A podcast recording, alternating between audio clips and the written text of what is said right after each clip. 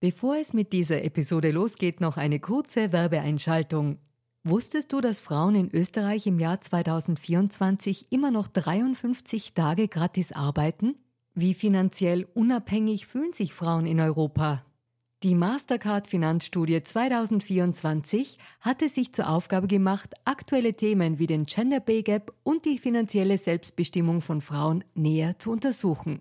Finanzielle Bildung ist enorm wichtig für Frauen, um ein unabhängiges Leben führen zu können. Die Ergebnisse der Studie zeigen eindeutig, dass es noch viel zu tun gibt, insbesondere wenn es um die Förderung der finanziellen Selbstbestimmung von Frauen und Ungleichheiten im Job geht. Als weltweit führendes Technologieunternehmen im Zahlungsverkehr setzt sich Mastercard für eine inklusive digitale Wirtschaft ein, von der alle Beteiligten weltweit profitieren. Mastercard engagiert sich stark dafür, eine bessere Welt für Frauen in der Arbeit und in der Gesellschaft zu schaffen. Das beginnt bei dem Ende des Gender Pay Gaps im Mastercard-Universum und endet bei aktiven Förderungen für Kleinunternehmerinnen, Startups sowie jungen Mädchen in MINT-Karrieren. Weitere Informationen findet ihr unter www.mastercard.at-de-at. Und jetzt geht's weiter mit Fair and Female.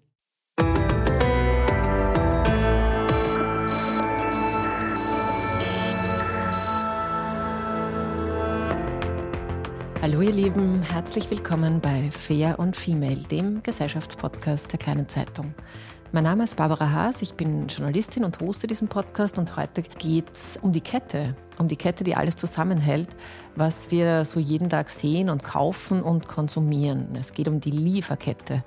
Und bevor jetzt alle gähnend weiter skippen, bitte dranbleiben, weil das ist nicht nur ein extrem spannendes Thema, es ist auch gesellschaftlich und feministisch extrem relevant. Und es gibt in Österreich vielleicht keine bessere Gesprächspartnerin, um die Zusammenhänge dieser Ketten zu besprechen. Ich freue mich sehr, dass du da bist. Herzlich willkommen, Veronika Bornminer. Hallo, herzlichen Dank für die Einladung und die überaus freundliche Vorstellung. Sehr gerne. Liebe Veronika, lass uns mit einem simplen Beispiel beginnen. Wenn ich die Erdbeeren, die auf meiner Terrasse wachsen, ernte und daraus Marmelade koche, und ich gebe dann ein Glas Erdbeermarmelade meiner Freundin, dann ist das eine nette Geste, aber dann ist die Lieferkette relativ kurz, weil ich habe da nicht, die Produkte waren quasi hier und äh, genau, da ist noch nicht so viel passiert. Aber natürlich ist sie wieder nicht so kurz, weil man ja eigentlich schauen müsste, ja, wo ist dieses Glas hergekommen, wo diese Marmelade reinkommt oder der Zucker und man sieht schon, dass Lieferketten relativ schnell entstehen, auch wenn sie durchaus simple Produkte betreffen, weil wir hier ganz oft gar nicht in der Lage sind, von A bis Ende alles zu machen, außer man ist Selbstversorger. Das stimmt. Okay. Weil sogar gut. bei den Erdbeeren müsste man sich dann zum Beispiel auch die Frage stellen, wo kommt das Saatgut her? Das ist gerade in Anbetracht des Ukraine-Krieges zum Beispiel auch gerade ein sehr relevantes Thema in der Landwirtschaft, weil der Großteil von dem Getreide, das auch bei uns angebaut wird, mit Saatgut aus der Ukraine gepflanzt wird. Und nachdem das Saatgut aus der Ukraine nicht mehr kommt, gehen deswegen jetzt auch die Getreidepreise so rauf und dementsprechend wird das Brot teurer und die Nudeln. Also es sind so ganz, ganz viele Kleinigkeiten in Lieferketten versteckt, an die man überhaupt nicht denkt. Deswegen finde ich, das war ein sehr gutes Beispiel gerade. Ja, eben ein sehr simples. Ich habe noch vergessen, was ich noch investiere. Natürlich meine Arbeitszeit. Ja. Und mein Know-how sollte ich welches zum Marmelade einkochen haben. Also es, es sind trotzdem noch einige Bestandteile notwendig. Aber warum ich überhaupt mit so etwas Simplen anfange, ist, ich möchte mit dir über Lieferketten reden und du hast ein Buch dazu herausgebracht, das heißt Konzerne an die Kette. So stoppen wir die Ausbeutung von Umwelt und Menschen und ist im Brandstätter Verlag erschienen. Und da geht es eben um Lieferketten, aber du meinst ja mit diesem Imperativ was ein bisschen was anderes. Was läuft denn schief bei diesen Lieferketten? Na, das Problem ist, dass in den letzten 30 Jahren insgesamt global in der Wirtschaft sehr, sehr viel dereguliert worden ist. Und es wird immer so getan, als ob wir so eine wahnsinnig streng durchkontrollierte Gesellschaft wären, wo es für alles ganz viele Regeln gibt. Das stimmt auch, wenn es um uns als Menschen geht. Also wir als Zivilgesellschaft, wir als Bevölkerung haben ganz, ganz viele Regeln, an die wir uns im Alltag halten müssen, wie ich darf bei Rot nicht über die Straße gehen, ich darf nur so und so schnell Auto fahren und so weiter. Bei Konzernen ist genau das Gegenteilige in den letzten 30 Jahren passiert. Die haben einen relativ einfachen Trick gefunden, wie sie tun und lassen können, was sie wollen, ohne dafür haften zu müssen. Nämlich den, dass sie Subunternehmen gründen oder dass sie Subunternehmen beschäftigen. Die können auch ein Briefkasten sein. Also das sind oft auch nicht unbedingt echte Unternehmen, sondern da geht es um Schachtelkonstruktionen, die ganz bewusst gewählt werden. Und dann ist es so, dass wenn Waren, die von ihnen produziert werden, und dabei wird zum Beispiel Grundwasser verseucht. Dabei werden Kinder zur Arbeit gezwungen. Dabei kommt es zu Menschenhandel. Dabei kommt es zu Gewalt, zu Unterdrückung. Ähm, es kommt zu irgendwelchen Unfällen. Es kommt zum Einsatz von giftigen Stoffen, Chemie und so weiter. Und dann kommt es zu, zu einem Problem, weil zum Beispiel eine Textilfabrik zusammenbricht oder weil eine Mine einstürzt oder weil es zu, zu Unfällen von, von Arbeitern kommt und die sterben dann sagen die Konzerne, die die Waren verkaufen, einfach, naja, da können wir leider nichts dafür, weil wir haben das Ganze ja nur gekauft und weiterverkauft und hergestellt hat es ja Subunternehmer XYZ. Und das ist natürlich ein, ein ganz ein beliebter Trick, um sich jeglicher wirtschaftlicher Verantwortung zu entledigen und ähm, jedes Verantwortungsbewusstsein abzugeben, weil man quasi sagt, man kann ja selbst nichts dafür. Ähm, es hat aber fatale Konsequenzen. Und das beginnt bei Lebensmitteln, die auf eine Art und Weise produziert werden, die wahnsinnig schädlich für die Umwelt und fürs Klima ist, ganz furchtbar für Tiere aber auch ganz furchtbar für Menschen. Und das geht bis zu jedem anderen Alltagsprodukt, das wir so haben. Und ich fange deswegen oft gerne mit Lebensmitteln an, weil ich glaube, die meisten von uns haben schon mitbekommen, dass es jetzt zum Beispiel gerade im Textilbereich viele Missstände gibt, dass es da oft zu Kinderarbeit kommt, dass da acht, neun, zehnjährige Mädchen zwölf Stunden am Tag am Boden sitzend vor den Nähmaschinen arbeiten aber dass 85 Prozent von dem Obst und Gemüse, das wir zum Beispiel im Supermarkt haben, ähm, aus Süditalien, Spanien oder Griechenland kommt, von Plantagen, wo Flüchtlinge ohne Papieren, ohne Arbeitserlaubnis, dementsprechend auch ohne jedes Recht und unter den wirklich furchtbarsten Bedingungen, die man sich vorstellen kann, unsere Lebensmittel ernten, das hat sich, glaube ich, noch nicht so rumgesprochen. Und ich meine damit wirklich, also die Erdbeeren sind da wieder ein gutes Beispiel. Das sind Plantagen, auf denen vor allem Frauen aus Afrika arbeiten, die auf diesen Plantagen auch leben müssen, in Baracken, Zelten, selbst zusammengebauten Hütten aus Paletten, die kein fließendes Wasser haben, die keinen Strom haben, kein Internet, keine medizinische Versorgung, keine Papiere, die der Landessprache nicht mächtig sind, die teilweise auch in das Land geholt worden sind, ohne dass man ihnen gesagt hat, dass es sie tatsächlich auf einer Plantage landen werden und die dann gerade in Andalusien zum Beispiel gab es da sehr, sehr viele Fälle auch zur Prostitution gezwungen werden. Und das sind aber genau diese Frauen, die die Erdbeeren pflücken, die dann bei uns im Supermarkt liegen und bei denen wir uns nicht groß etwas denken. Mhm. Ja, das ist extrem komplex, finde ich jetzt schon, weil es eben so viele Bereiche betrifft. Ich finde, das Wort Lieferkette ist eigentlich so richtig erst im Bewusstsein seit der Corona-Pandemie, also in der Mitte irgendwie angekommen, weil es da so viele Ausfälle von Lieferketten gab. Und da war in erster Linie Asien betroffen und es hat jetzt noch nicht gleich die äh, Lebensmittel ähm, betroffen. Und das, was du jetzt sagst, ist ja sozusagen das strukturelle Ding, was ja da noch drüber ist oder drunter ist, je nachdem. Aber äh, damals hat es halt ähm, erstmal Teile von irgendwelchen elektronischen Geräten, von Handys, von irgendwas betroffen. Jetzt merken es viele, weil Medikamente nicht lieferbar, auch teilweise gar nicht mehr nachbestellbar sind. Und das, was du jetzt da beschrieben hast, das hat ja immer, also diese das ist, früher hat man wahrscheinlich irgendwie Outsourcing gesagt. Also man, man lässt Teile von dem Produkt, was man gerne hätte am Ende, woanders herstellen, produzieren, weil dort eben andere Arbeitsbedingungen, andere Gesetze, andere Lohnverhältnisse sind, andere Umweltauflagen sind und am Ende wird das Produkt ja dadurch auch billiger. Jein. Ist also, das so? Man könnte es einfach zusammenfassen und sagen, Konzerne produzieren grundsätzlich immer dort, wo es für sie am billigsten ist. Das bedeutet halt gleichzeitig auch, wo es den geringsten Arbeitnehmerinnenschutz gibt, wo es eigentlich keine Umweltauflagen gibt und wo sie tun und lassen können, was sie wollen. Das ist für Konzerne sehr, sehr billig.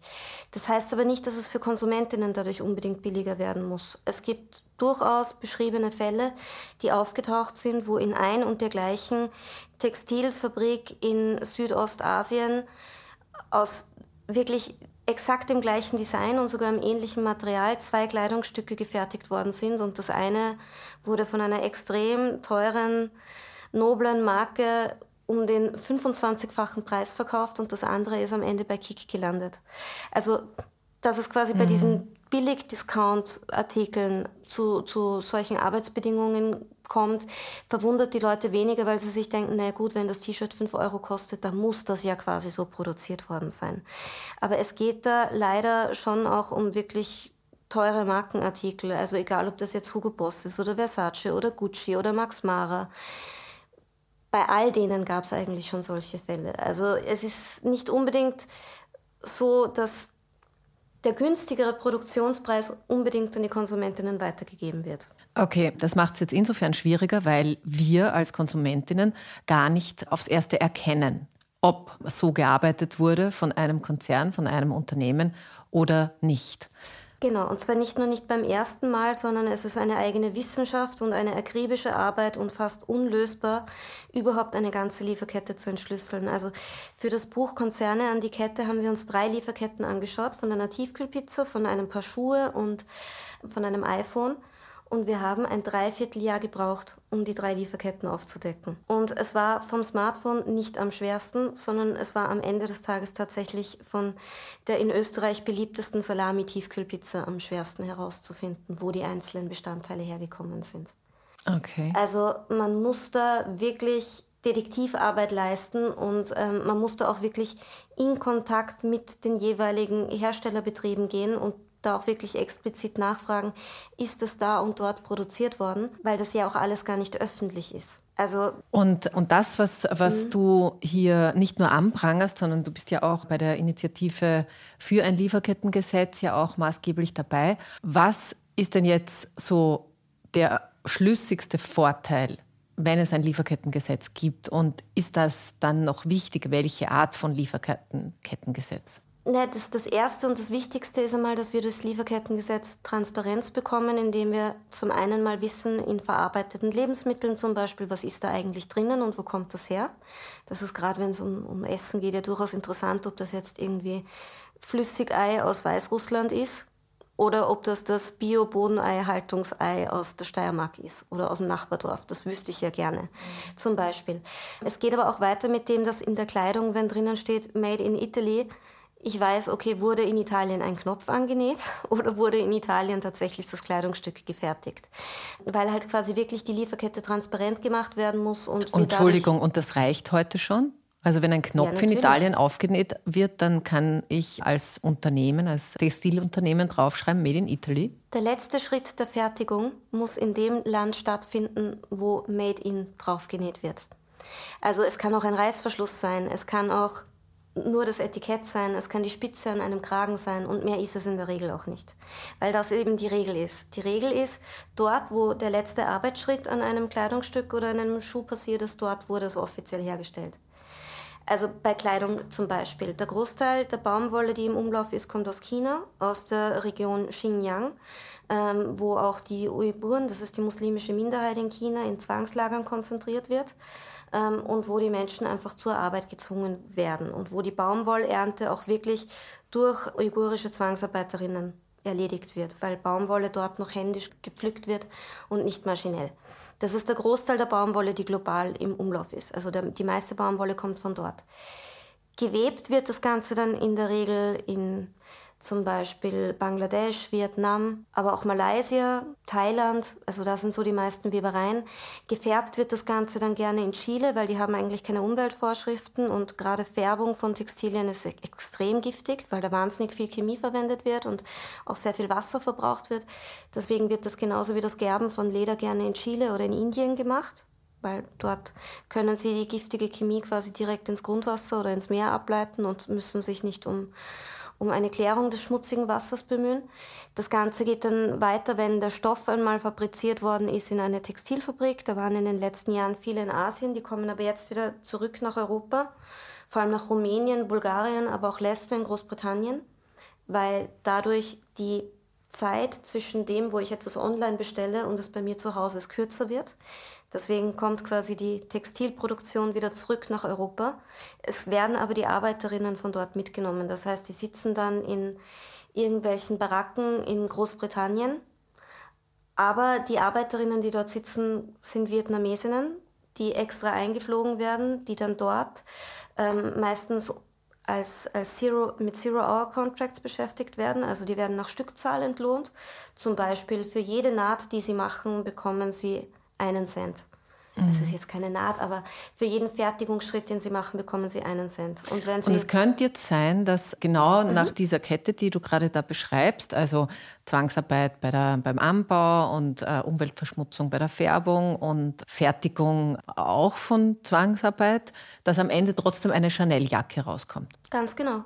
Okay. Und dass am Ende Made in Italy drinnen steht. Und das ist jetzt nichts Ungewöhnliches, sondern ich habe jetzt bewusst eine Lieferkette genommen, die den Großteil der konventionell produzierten Kleidung okay. bei uns darstellt. Okay, dann aber nochmal zurück äh, zu dem Gesetz, weil was würde, was würde das verändern? Also du hast gesagt Transparenz, man wüsste einfach, also jedes Unternehmen müsste diese Schritte einfach irgendwo dokumentieren. Aber genau. ist das alles, was Nein. passiert? Nein, es wird natürlich auch zu einer Haftung kommen, das ist der nächste große Vorteil. Das heißt, es geht um drei Dinge, die dort wirklich ähm, relevant sind. Das eine ist Zwangsarbeit, das andere ist Kinderarbeit und das dritte ist grobe Umweltzerstörung. Das heißt, wir reden von Entwaldung oder Abholzung im großen Stil. Da geht es vor allem um Afrika und Südamerika, weil dort ja schon große Teile des Regenwaldes einfach zerstört sind. Ähm, was ja durchaus aus Klimagründen zum Beispiel auch relevant für uns ist. Ähm, da geht es aber eben auch um Wasservergiftung oder eben auch um, um Pestizide, wo einfach Menschen in Regionen dann an Krebs erkranken, sterben, ähm, es zu Verätzungen, Unfällen und so weiter kommt. Es geht auch um, um groben Arbeitnehmerinnenschutz, zum Beispiel in Minen in, in Afrika. Also rund um die Kongo-Gegend ist der sogenannte Kupfergürtel. Und da kommt nicht nur das meiste Kupfer auf der Welt her, sondern von dort kommt auch ganz viel Gold, Aluminium, seltene Erden zum Beispiel, die wir alle für unsere Lithium-Akkus in unseren Smartphones brauchen, kommen zum Beispiel auch aus China, dass wenn es dort zu solchen Menschenrechtsverletzungen kommt und zu, zu grober Umweltzerstörung kommt, dass der Konzern dann dafür haftet und dass man auch klagen kann. Das bedeutet, wenn ich zum Beispiel ein iPhone kaufe, dann weiß ich, das iPhone wurde mitunter bei Foxconn gefertigt. Bei Foxconn hat es allein in den 15 Jahren zehn Suizide gegeben von jungen Arbeiterinnen, die in Foxconn ist so eine riesige Fabrik, aber man darf sich Fabrik nicht vorstellen wie eine Fabrik bei uns, sondern das ist eigentlich eine kleine Stadt. Weil die Aber ist so das eine, ist. eine Fertigungsanstalt in Anstalt, sage ich schon, ein in Unternehmen China. in China? Okay. Genau. Mhm. Und, und dort werden alle Smartphones, also nicht nur das iPhone, sondern alle anderen Smartphones auch, ähm, werden mitunter dort gefertigt, weil die darauf spezialisiert sind, die Chips, die Displays und das alles miteinander zu verbinden und zusammenzubauen. Und dort sind die Arbeitsbedingungen so furchtbar, dass sich die Arbeiterinnen dort regelmäßig umbringen.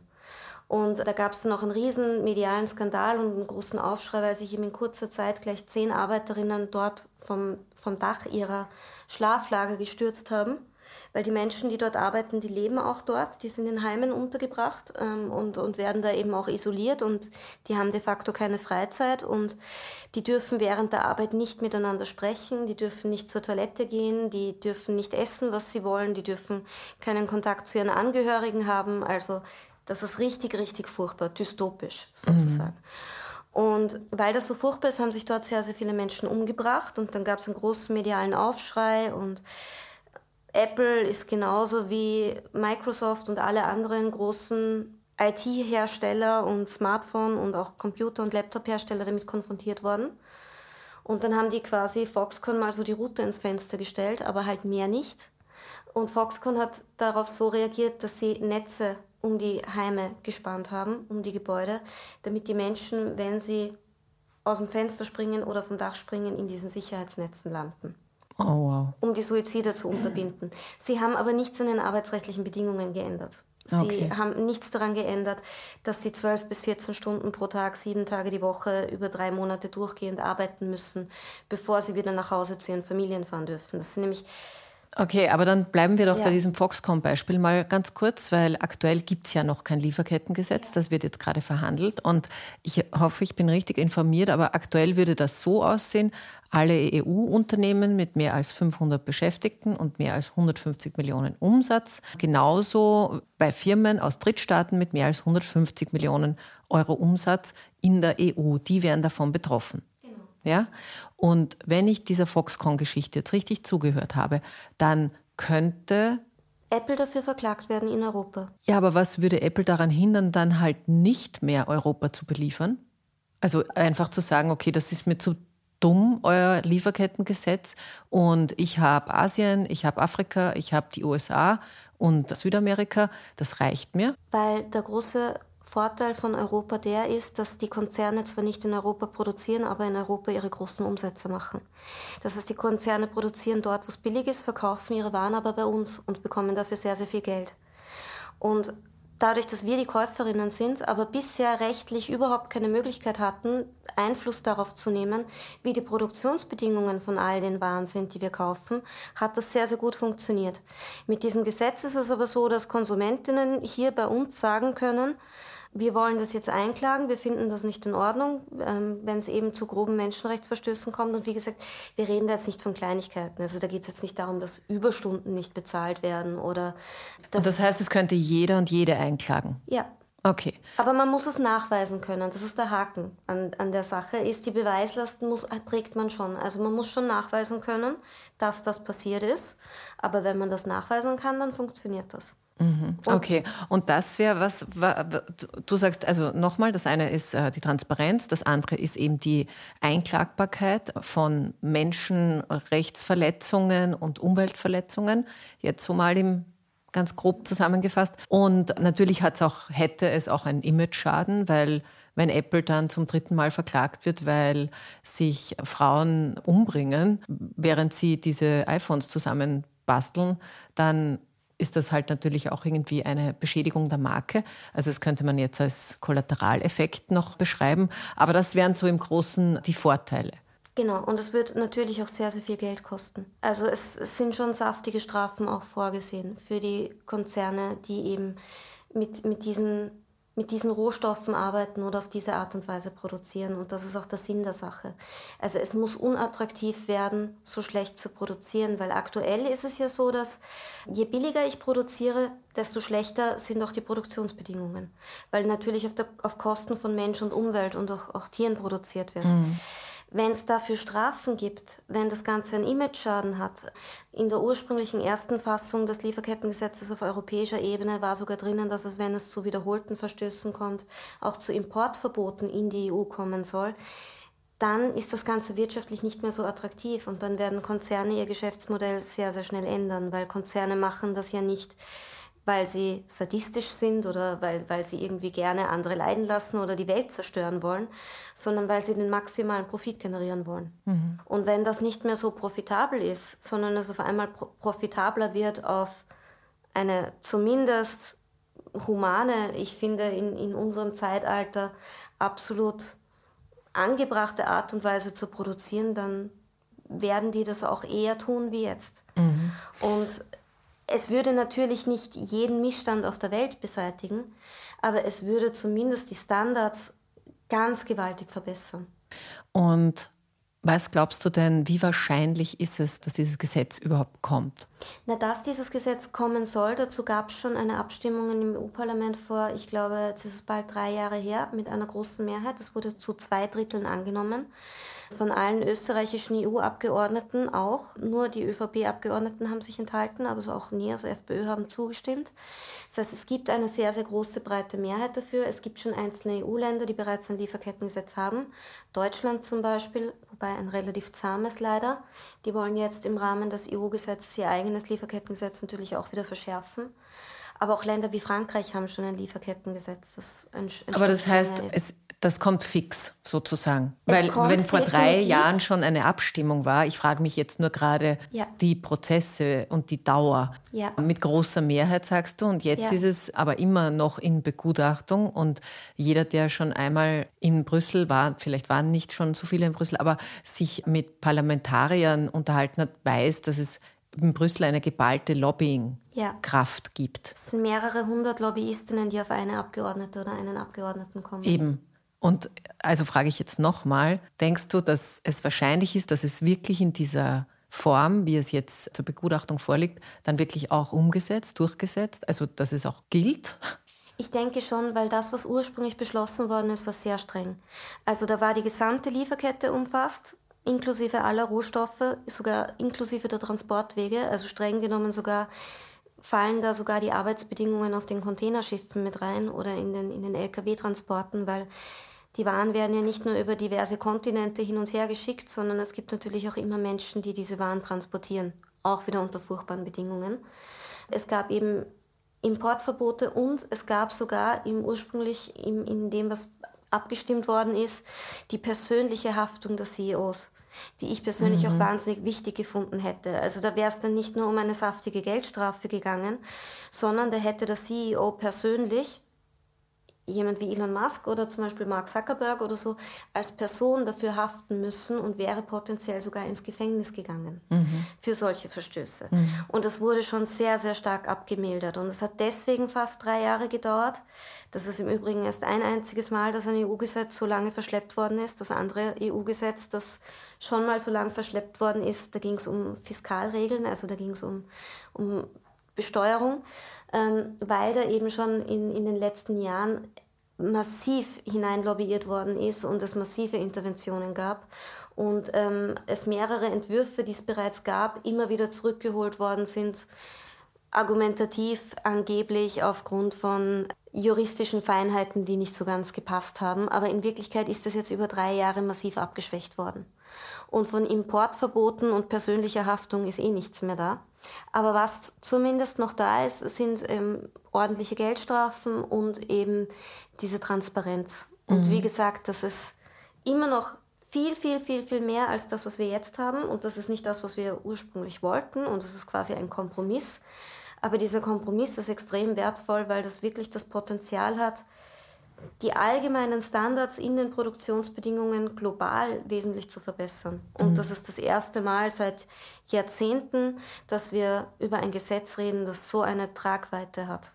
Okay. Weil normalerweise reden wir ja eher immer so über so klein-klein Sachen ja. und nicht über so wirklich gravierende globale Veränderungen. Ja, äh, das ist toll und ich, ich glaube, das kann auch, können alle nachvollziehen, dass das ein wirklich guter Hebel ist sein kann und auch sein wird, ganz offensichtlich oder hoffentlich. Was ich mich jetzt frage, und jetzt, wir haben ja vorhin schon von Covid gesprochen, man hatte diese eben Medikamente und so, und das haben wir jetzt. Wir haben den Krieg in der Ukraine, der auch äh, Dinge einerseits verknappt hat, andererseits auch verteuert hat oder immer noch tut. Und dann haben wir ja jetzt schon wieder eine Krise, nämlich die Teuerung. Und auch wenn, also weiß ich jetzt nicht, aber wenn jetzt ich spinne jetzt mal herum und sage, es gibt diese Lieferkettengesetze und alle halten sich dran und dementsprechend werden die Produkte ordentlich nach humanen Kriterien produziert. Aber dann gibt es halt nicht mehr so viel Profit einerseits oder vielleicht doch aber dafür würden die Produkte dann massiv teurer werden. Und jetzt versetze ich mich kurz in die Lage von Menschen, die jetzt mit dieser Teuerung schon sich bei uns sozusagen schwer tun. Wie könnte man denn das regulieren, nicht regulieren, aber irgendwie, was wäre denn, was wär denn der, der ökonomische Effekt von sowas auf Endprodukte und für KonsumentInnen? Ähm, das hat die EU-Kommission schon vor drei Jahren berechnen lassen, weil natürlich das der, der erste, das erste Gegenargument gegen so ein Gesetz war, weil es dann quasi hieß, dann kann sich ja niemand von uns mehr irgendwas leisten.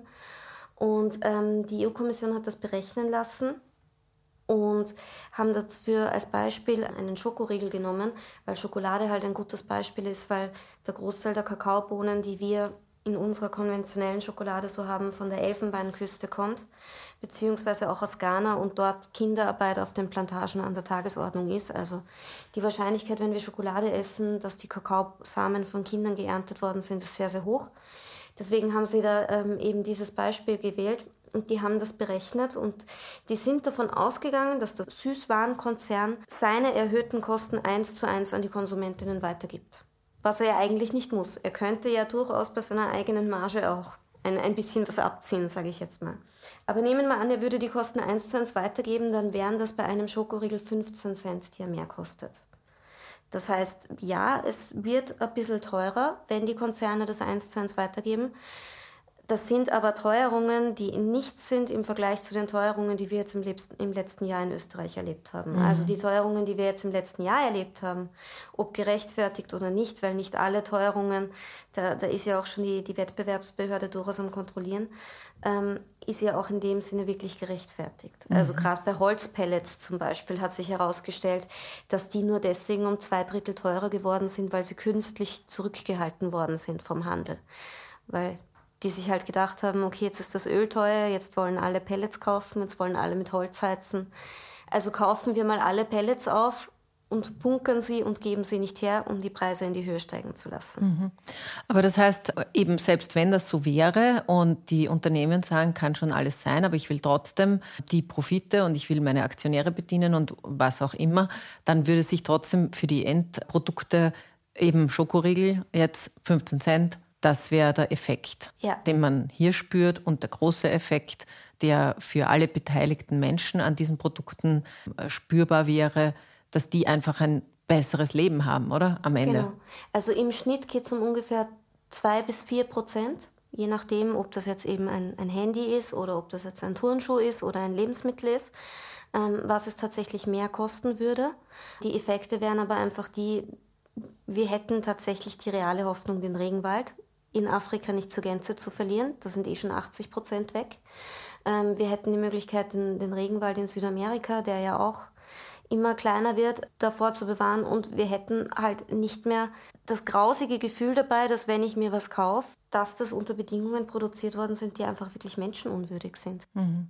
Ja. Und man kann, also es ist, eine total absurde Behauptung, wie ich finde, wenn man sagt, na ja, aber die Konsumentinnen steuern das ja über ihre Nachfrage und wir können ja dadurch, was wir kaufen, das Angebot beeinflussen. Das, so wird immer gerne getan von Konzernen. Aber das ist ja überhaupt nicht wahr und vollkommen verrückt, weil wir wissen ja nicht mal, was wir da kaufen in mhm. Wirklichkeit. Und das meiste, was wir wissen, zum Beispiel über die Art und Weise, wie unsere Lebensmittel produziert werden, ist das, was uns in der Werbung suggeriert wird. Und in der Werbung sehen wir da halt irgendwie einen niedlichen Bauernhof und ein, glücklich, ein glückliches Schweinchen oder einen, einen freundlichen Opi im karierten Hemd, der glücklich eine rote Tomate pflückt. Und wir, wir sehen halt nicht den, den Flüchtling an der süditalienischen Küste, der von, von der Mafia während der Arbeit geschlagen wird, obwohl wir alle wissen, dass gerade die Tomatenernte in Italien zu 100 Prozent von der Mafia kontrolliert wird. Also wenn man das mal ein bisschen googelt und so, da, da findet man ganz, ganz großartige Arte-Reportagen, zum Beispiel mit dem Titel Tomaten sind das neue Gold, weil da einfach so wahnsinnig viel Geld damit gemacht wird, dass auf diese furchtbare Art und Weise produziert wird. Und was mir auch noch ganz wichtig ist zu betonen, einer der größten Süßwarenkonzerne, zum Beispiel Ferrero, wird geleitet von einer einzigen Person, das ist der Giovanni Ferrero, der hat den Konzern von seinem Vater geerbt. Das ist keine Aktiengesellschaft, das ist eine Person und der sitzt auf einem Privatvermögen von ungefähr 4 Milliarden Euro. Wenn der jetzt ein bisschen weniger Profit macht und der nicht mehr ein paar hundert Millionen pro Jahr Profit macht, sondern vielleicht zwei Millionen weniger, dann glaube ich, ist das in angesichts dessen, was das für uns als Menschheit und also für unseren Planeten bedeuten würde, etwas, was absolut tragbar ist. Mhm. Ja, das stimmt. Das muss man fast ein bisschen verarbeiten. Da kann ich jetzt gar nicht so unmittelbar was dazu sagen, außer dass ich mir gerade denke, ob ich diese Ferrero vielleicht doch nicht mehr kaufen soll. Aber gut, ich will aber noch zu einer anderen Art Lieferkette kommen, die aufs erste vielleicht gar keine ist, aber mir so erscheint. Ich würde gern über über einen Mangel sprechen, der auch mit Covid zu tun hat, nämlich den Mangel an Pflegekräften. Und da gab es jetzt eh gerade erst einen äh, ziemlich großen Aufschrei auch von, von Krankenanstalten im ganzen Land, aber auch speziell in der Steiermark, die sagen, wir können Leistungen gar nicht mehr anbieten, weil wir haben jetzt nicht nur diesen ewigen Ärztemangel, der ist gar nicht so dramatisch, aber wir haben einfach keine Pflegekräfte mehr. Und wo die früher herkamen, mehrere, das war, waren eben auch so ähnlich wie in der Gastronomie aus benachbarten östlichen Nachbarstaaten von Österreich. Und jetzt haben wir keine mehr. Und jetzt habe ich unlängst gehört, was ist die Lösung? Die Lösung ist jetzt, dass zum Beispiel die Steiermark möchte gerne in Kolumbien jetzt Pflegekräfte akquirieren und nach Österreich bringen. Und ich bin mir nicht ganz sicher, wie ich es finden soll, weil ja der Pflegeberuf eben auch so, äh, wie soll man sagen, also so relevant, so essentiell ist und andererseits so schlechte Bedingungen vorfindet, so mies bezahlt wird, dass da niemand mehr sich findet. Und die Frage, die ich da habe, ist, ob da nicht gesamtgesellschaftlich eine komplette Schieflage ist, weil am Ende tun ja das Land Steiermark oder das äh, Land Österreich auch nichts anderes als diese Konzerne und sagen, okay, wie können wir diese Leistung dann halt woanders, wo andere, äh, die haben halt eher ein schlechtes Leben und dann bringen wir sie zu uns und dann, damit wir unsere Leistung da abfedern, anstatt sich zu überlegen, ja, was, das ist eine total relevante Arbeit und ja, genau. Jetzt ist gar keine Frage dabei rausgekommen, doch, ist aber, wie, wie schief ist unsere gesellschaftliche Lage? Die ist total schief ähm, und ich, ich finde auch, das passt wirklich gut dazu, weil auch da geht es darum, dass Arbeitsprozesse, die total essentiell sind und ohne die einfach gar nichts geht, sehr wenig sichtbar sind für uns und sehr wenig in unserem Bewusstsein verankert sind und wir auch wahnsinnig wenig darüber reden eigentlich. Und damit meine ich jetzt nicht nur die Pflegerinnen, sondern auch die Elementarpädagoginnen oder die Reinigungskräfte oder andere Infrastrukturtätigkeiten, die total relevant sind. Ähm, die insbesondere dann, wenn sie von Frauen ausgeführt werden, ähm, im öffentlichen Diskurs total untergehen. Und eine der Konsequenzen ist halt die, dass gerade diese Tätigkeiten, die von Frauen ausgeführt werden, viel zu schlecht bezahlt werden. Und das hat meiner Meinung nach was damit zu tun, dass wir nicht nur in Österreich, sondern generell so in unserer westlichen Gesellschaft Arbeit nach Prestige entlohnen und nicht nach ihrer Relevanz, geschweige denn nach Leistung. Also wir haben ja jetzt während Corona gemerkt, was sind die Berufe, die systemrelevant waren. Was waren die Beschäftigtengruppen, die nicht auf Urlaub gehen durften, die nicht in Homeoffice arbeiten konnten, wo es einfach wirklich gießen hat, die sind systemrelevant, die müssen jetzt bitte alle arbeiten. Das waren genau diese Berufsgruppen, die stark durch Frauen dominiert sind, ähm, die eben stark im Bereich sind der Reinigungskräfte, der Pflege, der medizinischen Assistenzberufe, aber eben auch der Elementarpädagogin, der Einzelhandelsverkäuferin und so weiter. Und das sind genau die Berufsgruppen, die in der Einkommensverteilung in Österreich ganz unten sind. Das heißt, genau die, die systemrelevant sind, genau die, die wir brauchen und ohne die einfach gar nichts funktioniert, sind die, die am wenigsten verdienen und die am schlechtesten bezahlt werden. Während, ich sage jetzt einmal so, der dritte PR-Beater von rechts, der, wenn er jetzt einmal drei Wochen nicht ins Büro kommt, deswegen jetzt auch niemand stirbt oder eine Operation nicht durchgeführt werden kann oder ähm, es manchem womöglich gar nicht auffällt. Also Tätigkeiten, auf die man vielleicht durchaus auch verzichten könnte, ähm, ganz, ganz oben sind, wenn es ums Einkommen geht. Mhm. Also wir haben eine massive Schieflage, wenn es darum geht, wie bezahlen wir Menschen und Arbeiten, die prestigeträchtig sind, die mit einem hohen gesellschaftlich, mit hoher gesellschaftlicher Anerkennung einhergehen sind die Berufe, die am besten belohnt werden.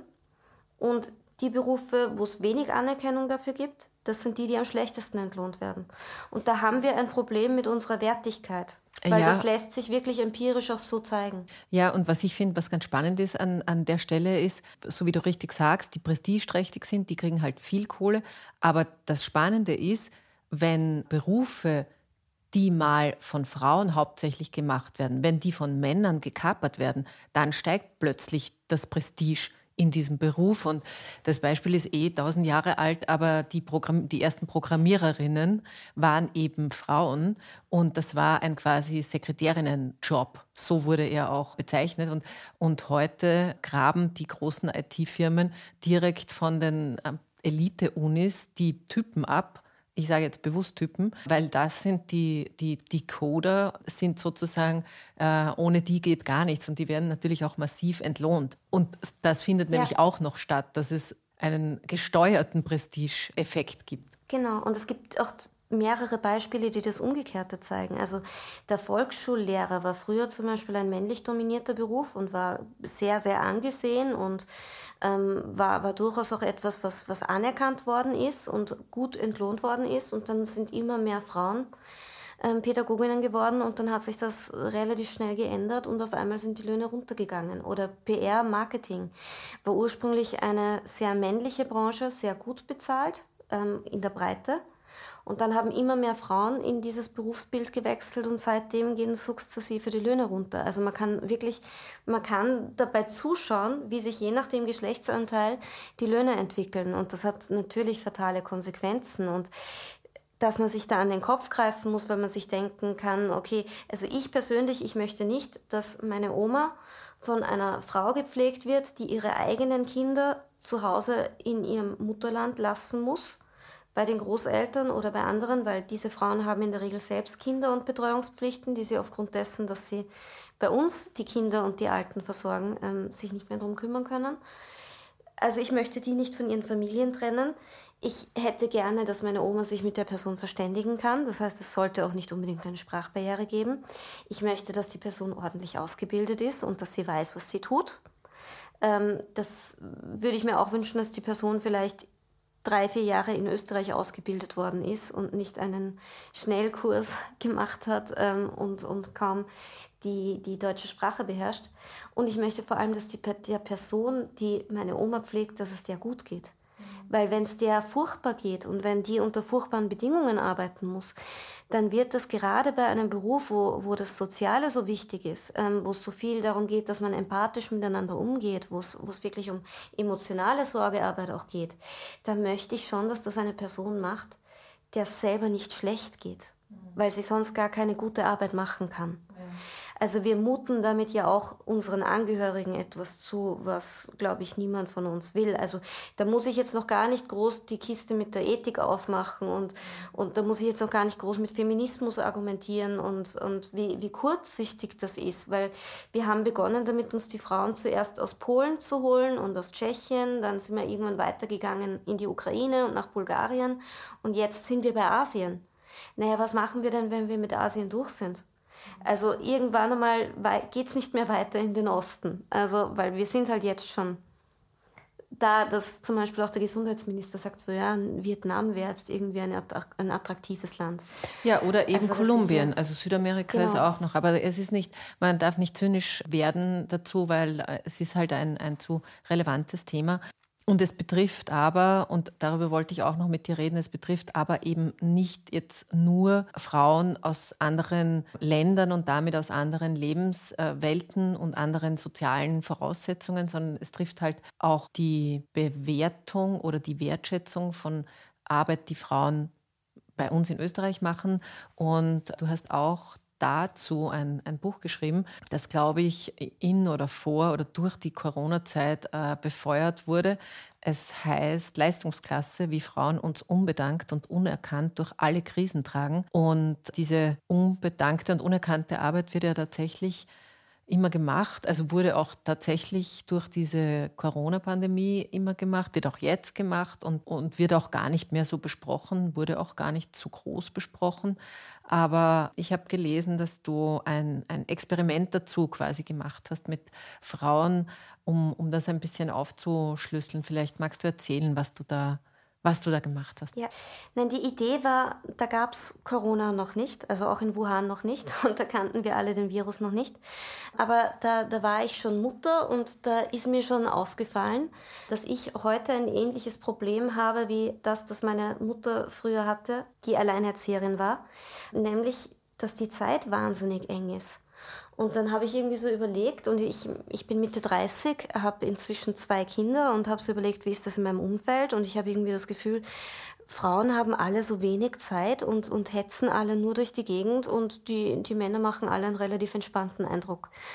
Und gleichzeitig ist es ja so, wie wir alle wissen, dass Frauen in der Lohnarbeit eher Teilzeit arbeiten. Wenn man sich dann aber Erhebungen und Studien anschaut, wenn man die unbezahlte Arbeit dazu rechnet, die die, die die Frauen leisten, und damit meine ich nicht nur die Hausarbeit, sondern damit meine ich eben auch die Kindererziehung oder die Pflege und Betreuung von älteren Angehörigen oder anderen pflegebedürftigen Menschen im Umfeld, ähm, dass das ja alles Arbeiten sind, die von Frauen verrichtet werden.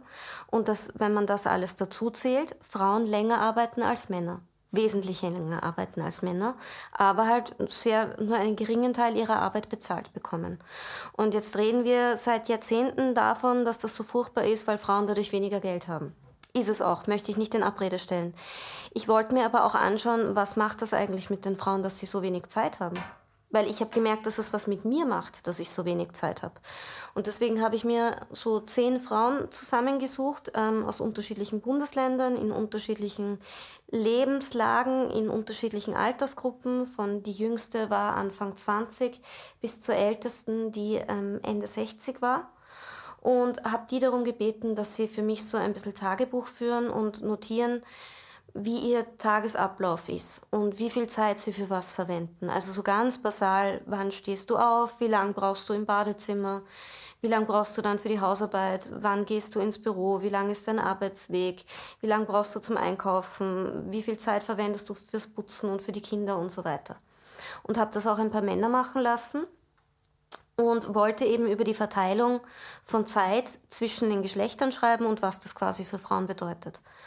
Und ich habe damit im Jänner 2020 begonnen und im Februar war dann die Geschichte in Wuhan, wo wir alle das erste Mal von diesem Virus gehört haben.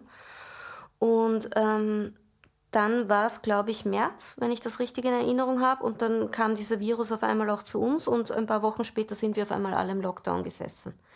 Und ich habe die Frauen natürlich darum gebeten, dass sie das weitermachen. Und die Ergebnisse waren halt extrem schockierend, weil in den ersten Wochen waren alle irgendwie noch so, dass sie gesagt haben, na gut, jetzt ist die Schule zu und jetzt muss ich arbeiten oder jetzt habe ich Homeoffice und die Kinder sind zu Hause oder ich muss mich jetzt um, um die Omi kümmern. Und das ist schon alles sehr schlimm, aber das geht schon alles irgendwie. Und alle waren irgendwie recht motiviert und haben gesagt, wir schaffen das da durch und schlafen wir halt jetzt mal ein paar Stunden weniger, wir beißen uns durch, das geht schon irgendwie. Aber nach ein paar Wochen hat sich gezeigt, dass da wirklich massive Erschöpfung um sich gegriffen hat. Und wieder ein paar Wochen später, so im, im Sommer, also nachdem dieser Zustand so ein halbes Jahr lang dahingegangen ist, hab, ist halt auch eine sehr, sehr große Wut und eine sehr, sehr große Frustration bei den Frauen aufgekommen. Und was mich persönlich auch wirklich traurig gemacht hat und schockiert hat, weil damit hätte ich nicht gerechnet, auch wirklich sehr, sehr große Schuldgefühle. Also jede Frau, mit der ich gesprochen habe, hat mir so Sachen erzählt wie, ich habe ein schlechtes Gewissen, weil ich kümmere mich im Homeschooling viel zu wenig um die Kinder oder ich helfe dem Kind viel zu wenig beim Lernen oder jetzt bin ich die letzte Woche nicht zum Wäschewaschen kommen und habe das Kind mit einem schmutzigen Leiberl in die Schule geschickt. Ähm, oder ich arbeite jetzt im Homeoffice so viel, dass ich im Haushalt nicht nachkomme oder dass ich eine schlechte Partnerin bin oder ich kümmere mich auf einmal gar nicht mehr um meinen Freundeskreis, weil ich komme hinten und vorne nicht zusammen. Und ich habe in dem gesamten Dreivierteljahr der Pandemie nicht ein einziges Mal einen Vater hör sagen hören, dass er ein schlechtes Gewissen hatte, weil er zu wenig im Haushalt gemacht hat, weil es zu Hause unordentlich war oder weil das Kind irgendwie zu wenig Aufmerksamkeit bekommen hätte und zu lang vorm Fernseher gesessen ist. Aber jede einzelne Frau hat sich darüber den Kopf zerbrochen. Aber und warum glaubst du, ist das so? Weil uns allen immer erzählt wird, man kann die Sachen ja eh miteinander vereinbaren. Also es ist immer ein, alles eine Frage der Vereinbarkeit, wird uns dann immer gesagt. Ich behaupte aber, es ist nicht vereinbar. Also es ist mit einem Kleinkind nicht vereinbar, Vollzeit zu arbeiten. Damit fängt schon einmal an, weil die meisten von uns, die ein Kind haben im Alter zwischen ein und sechs Jahren, wissen, dass man ein Kind, wenn man es acht Stunden in der Betreuung, also wenn man acht Stunden Arbeit geht, das Kind nicht acht Stunden in der Betreuung hat, sondern eher zehn.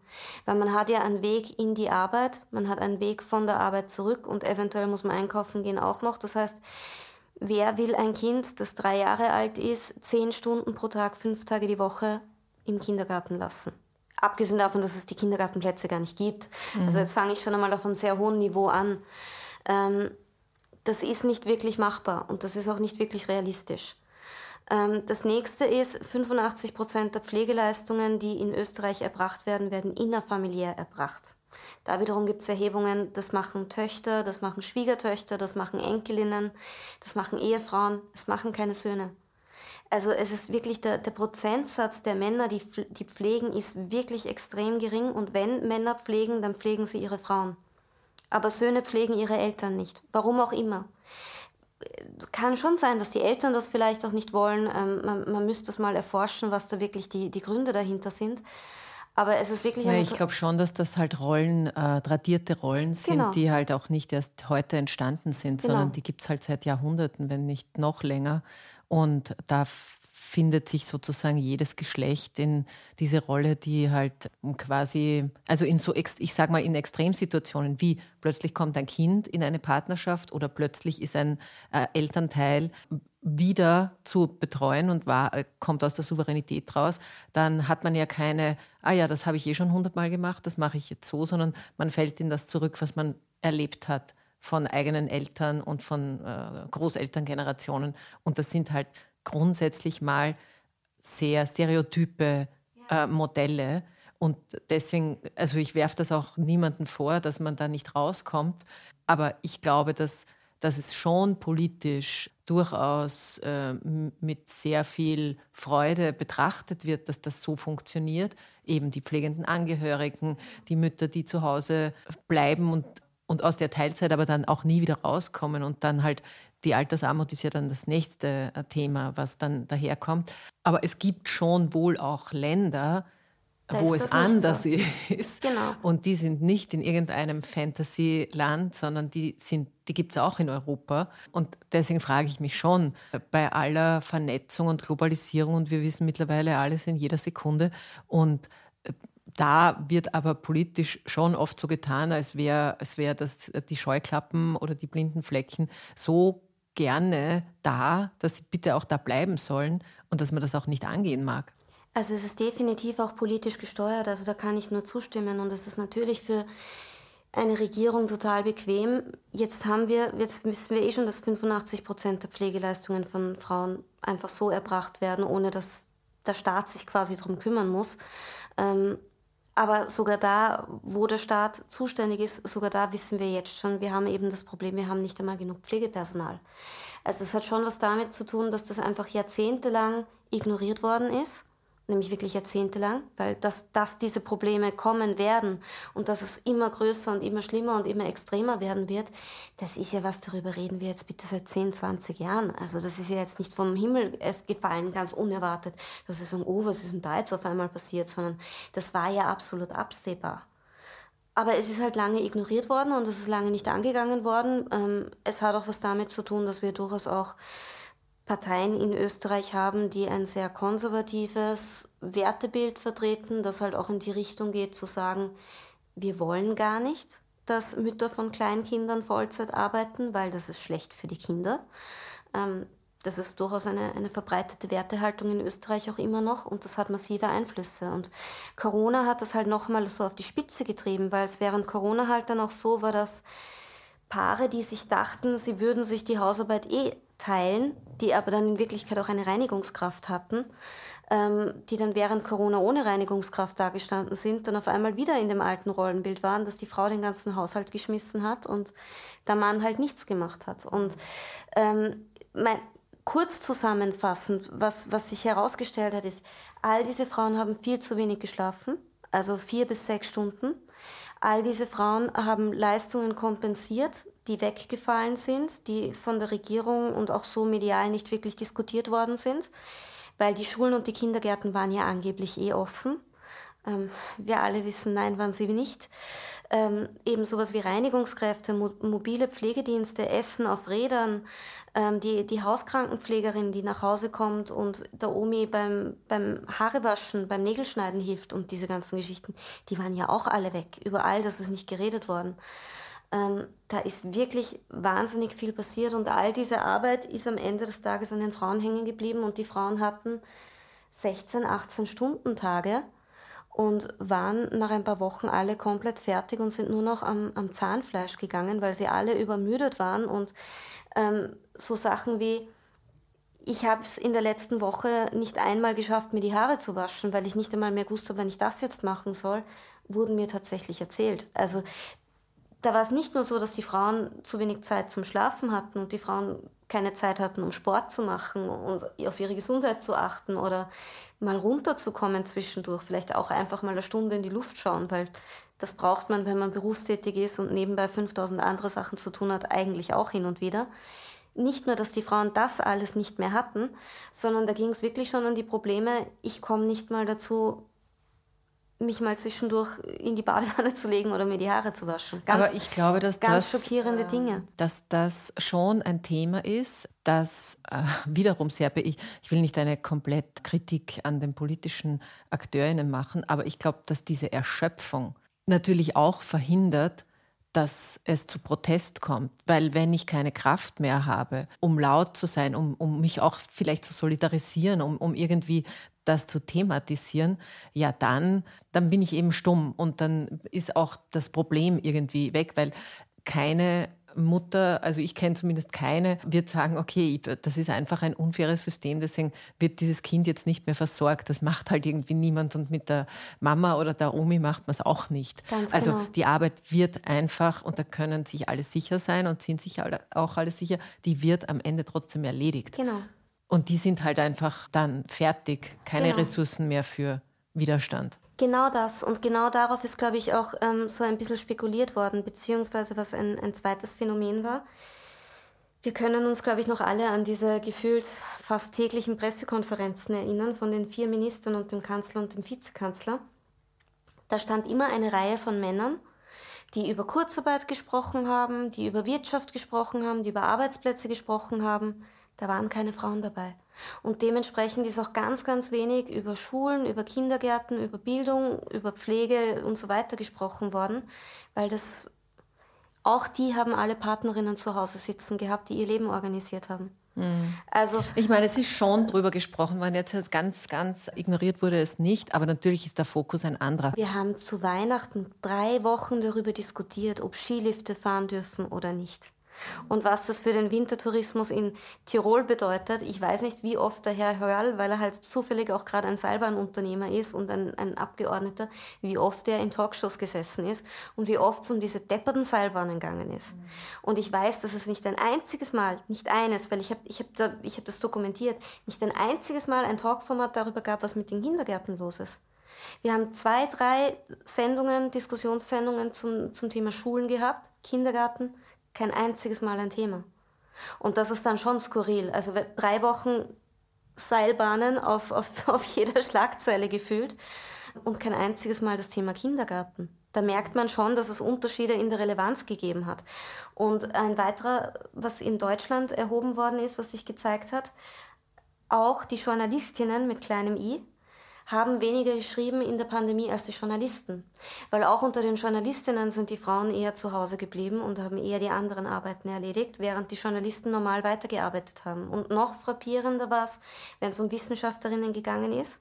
Da hat sich in Deutschland gezeigt, dass männliche Wissenschaftler die Situation für sich genutzt haben, um zu sagen, jetzt habe ich weniger Lehre an der Universität, jetzt kann ich mehr forschen und mehr publizieren. Da ist die Anzahl der Publikationen während Corona nach oben gegangen während WissenschaftlerInnen mit kleinem i gar nicht die Zeit dafür hatten und auf einmal viel weniger publiziert haben. Das heißt, wir haben in einem Zeitraum von, von fünf, sechs Monaten in Deutschland wirklich gesehen, dass sich zum einen über alle Beschäftigten drüber die Arbeitszeit der Frauen reduziert hat und die der Männer hat sich erhöht.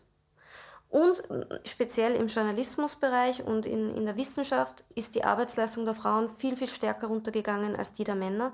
Und das macht ja auch was mit dem gesellschaftlichen Diskurs. Ja, klar. Weil ein Journalist schreibt halt auch über andere Themen tendenziell als eine Journalistin. Das ist halt so. Wir sind ja alle Ja. durch unsere eigene Perspektive auch geprägt. Und es waren auch, das fällt mir jetzt auch noch gerade ein, es waren auch die, okay, wer erklärt jetzt mir Corona? Und die aktuellen, quasi, was ist jetzt der Stand der Dinge und was, wie ist das einzuschätzen, war übrigens in, in Deutschland ähnlich, hat sich aber schneller sozusagen entmännlicht. Und in Österreich war es ja auch Expertin in allererster Linie, die uns eh dankenswerterweise, aber halt sehr, sehr reduziert auf diese, auf diese Männer.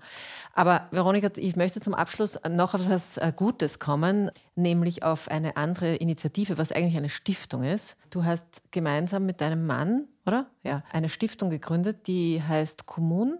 Also du bist Gründerin und Vorsitzende dieser Gemeinwohlstiftung und die ist dafür da, zur Förderung eines solidarischen und ökologischen Wandels. Und ich glaube, du kannst wahrscheinlich jetzt nicht alles erzählen, aber was verstehst du denn unter einer Förderung eines, eines solchen Wandels? Ähm, das ist eine gemeinnützige Bundesstiftung, die von, von uns gegründet worden ist, aber wo auch mehrere andere Menschen mitarbeiten und die im Endeffekt so funktioniert, dass eine, eine Gruppe von sehr engagierten Menschen ehrenamtlich zusammenarbeitet und Projekte unterstützt. Und das eine sind Initiativen, die wir als Stiftung selber setzen, so wie zum Beispiel die Initiative fürs Lieferkettengesetz. Das ist eine Initiative, die, die wir als, als Stiftung auch tragen. Aber auch darüber, dass wir Fonds anbieten, wie zum Beispiel einen Umweltfonds oder einen Solidaritätsfonds oder einen Recherchefonds, wo sich Menschen an uns wenden können, die sagen, sie wollen über ein bestimmtes Thema etwas, etwas tun. Also das kann jetzt zum Beispiel sein, ähm, ich, ich möchte eine Demo organisieren, ich möchte ein, einen Teich oder ein kleines Moorgebiet in, irgendwo in Österreich gerne retten. Ich möchte gerne ähm, zum Thema, wie geht es den Pflegerinnen im Krankenhaus, gerne eine halbjährige Recherche machen. Also all diese Themen, die wir für wichtig und richtig erachten, die aber so normalerweise eher ein bisschen untergehen, beziehungsweise für die es kaum Förderungen gibt oder wenn es Förderungen dafür gibt, dann Förderungen, die ganz, ganz schwer zu bekommen sind. Also in anderen Ländern gibt es das recht häufig, dass es eben so zivilgesellschaftliche Stiftungen gibt, die Gelder organisieren und mit kleinen Summen dann solche zivilgesellschaftlichen Projekte unterstützen oder eben auch Forschungsarbeiten. Und, und habt ihr da auch so Big Spender drinnen? Äh, ich meine, ich, äh, ich meine das jetzt gar nicht ja. irgendwie blöd, sondern äh, Stiftungen, also auch große Stiftungen in den USA, aber durchaus auch in Deutschland, das sind dann ja auch wirklich so Förderer und Förderinnen, die, denen das Thema halt irgendwie am Herzen liegt und die dann auch richtig Geld investieren. Habt ihr sowas auch? Wir haben, also 90 Prozent der Spenden, die wir bekommen, sind Kleinspenden. Das sind so Beträge zwischen 2 und 200 Euro hin und wieder auch 500 Euro, aber das ist quasi so die, die Größenordnung. Wir haben von der Marlene Engelhorn eine größere Spende bekommen, aber das waren 10.000 Euro. Also das ist jetzt auch nicht okay. ein, ein, ein Bill Gates oder der ja. uns irgendwie mit, okay. mit, mit Millionen füttert, sondern wir setzen Projekte um und, und haben auch drei GmbHs in der Stiftung und spülen quasi alle Gewinne von diesen GmbHs in die Stiftung. Wir arbeiten über Spenden und wir bekommen diverse Förderungen, die uns auch von Ministerien gestellt werden. Mhm. Also ihr, ihr setzt auf, da auch eher auf Breite zu sagen, genau. jeder und jede kann da irgendwie dabei sein. Dass der Impact ist gut, auch wenn das Geld jetzt nicht so viel ist. Und Marlene Engelhorn, vielleicht nur zur Erklärung für alle, die es nicht wissen, ist eine mittlerweile mittlerweile recht bekannte Millionenerbin, die sich extrem für eine äh, Millionärssteuer und, und überhaupt für eine Besteuerung von übervermögenden Menschen einsetzt. Und die hat euch da eine etwas größere Spende gegeben. Ja, aber in Österreich sind äh, Stiftungen nämlich immer äh, oder mittlerweile sehr, sehr stark damit konnotiert, dass sich an und für sich reiche Menschen Konstruktionen bauen, um diesen Reichtum auch noch besser zu verwalten. Genau. Deswegen hat es mich interessiert, wie das, weil das ist ja offenbar ein bisschen anders gelagert. Ganz genau, aber genau das ist das Problem, weil ich würde halt jetzt wirklich überspitzt sagen, aber 99 Prozent der Stiftungen in Österreich sind genau dafür da. Das sind Privatstiftungen, die eigennützig sind und wo es darum geht, dass Menschen sich Steuern sparen wollen und sich daran bereichern. Das ist eben, wir sind eine gemeinnützige Bundesstiftung, das ist was anderes. Wir dürfen gar nicht eigennützig sein, sondern das gesamte Stiftungsvermögen ist im Besitz der Allgemeinheit und der Stiftungszweck muss der Allgemeinheit zugutekommen und all die Gelder, die aus der Stiftung rausgehen, gehen an die Allgemeinheit. Und dadurch, dass wir alle ehrenamtlich arbeiten, wir haben nicht mal Lohnkosten. Also wir mhm. haben keine Lohnkosten, wir haben kein Büro. Wir sind jetzt auch keine NGO in dem Sinne, weil wir auch gar nicht so einen Apparat aufbauen wollen, sondern uns geht es eher darum, ähm, wir haben ein Jahresarbeitsbudget von 250.000 Euro. Das ist nicht viel Geld, aber das kann man extrem effektiv einsetzen.